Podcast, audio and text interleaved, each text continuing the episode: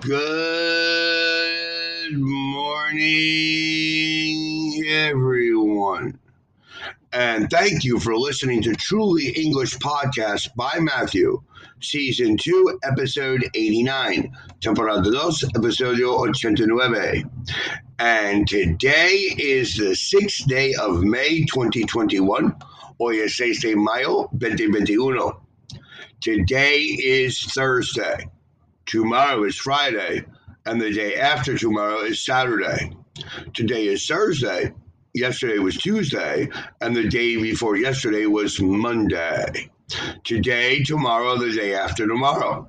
Today, yesterday, and the day before yesterday. The day after tomorrow, I will do my group class and rest in the afternoon. What will you do the day after tomorrow? Tomorrow is Friday, so I will finish work early and I will go to dinner. What are your plans tomorrow? What did you do the day before yesterday? What will you do tomorrow? Remember, today, tomorrow, the day after tomorrow, today, yesterday, and the day before yesterday. Today, we're going to review the phrasal verbs with look. For example, wouldn't look twice at. I wouldn't look twice at that person if I were you. It is used for saying that you are not interested in someone or something.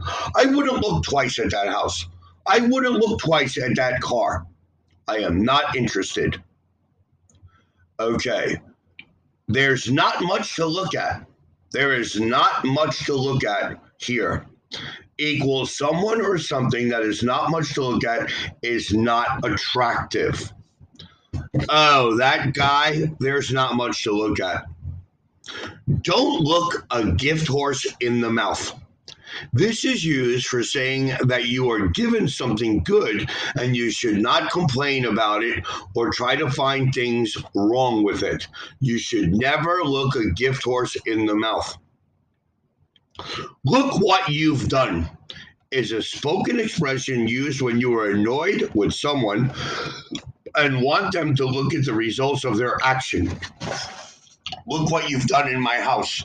Look what you've done with my report. Look what you've done with my family. Look what you've done. If you look the other way, you deliberately ignore something that is happening. Many people don't help other people, they only look the other way. I normally try not to look the other way. Get or have a look in means to get an opportunity to take part in something or show how well you do something, it is used often in negative questions. You've been taking, you've been talking nonstop for a half an hour. Can I get a look in? Or normally, can I get a word in? I want to get a look in. I want to talk. I want to do something. When you look someone in the eye or in the face, you look at them when you are talking to them, especially when you are telling something that is serious and true. It is usually used in negatives and questions.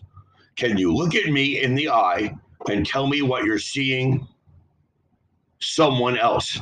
Can you look me in the eye and tell me that you aren't seeing someone else?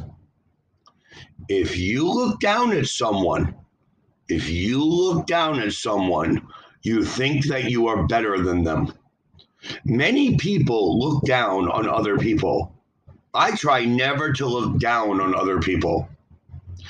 Never look back is used for saying that someone achieved something special and then became more successful. They never look back. Someone who is looking for trouble is behaving in a way that is likely to get them involved in an argument or a fight. My friend Javier is always looking for trouble. Look where you're going is a spoken expression that is used to tell someone to be more careful. We can also say, look what you're doing. Look where you're going. Look what you're doing. In Spanish, con cuidado. Need look no further is used for saying that you do not need to search anywhere else. Okay? You want a job? You need look no further. We have your job. Look after yourself is a spoken expression used for saying goodbye to someone you know well. It also means take care. Con cuidado.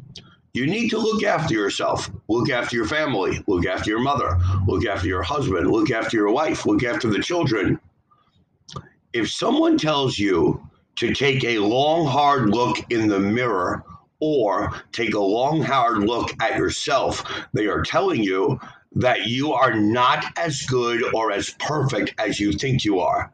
Listen, you need to take a long, hard look in the mirror. Know who's got to meet. Don't judge me.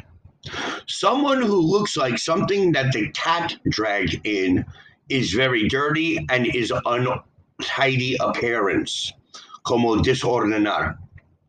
Wow, you look like something the cat dragged in. The look on someone's face is an expression that they have their face or in their eyes. Did you see the look on Javier's face? Did you see the look in Maria's eyes?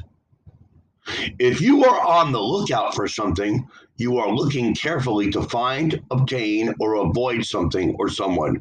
I've been on the lookout for a new house. Javier's on the lookout for a girlfriend. Maria's on the lookout for a new car.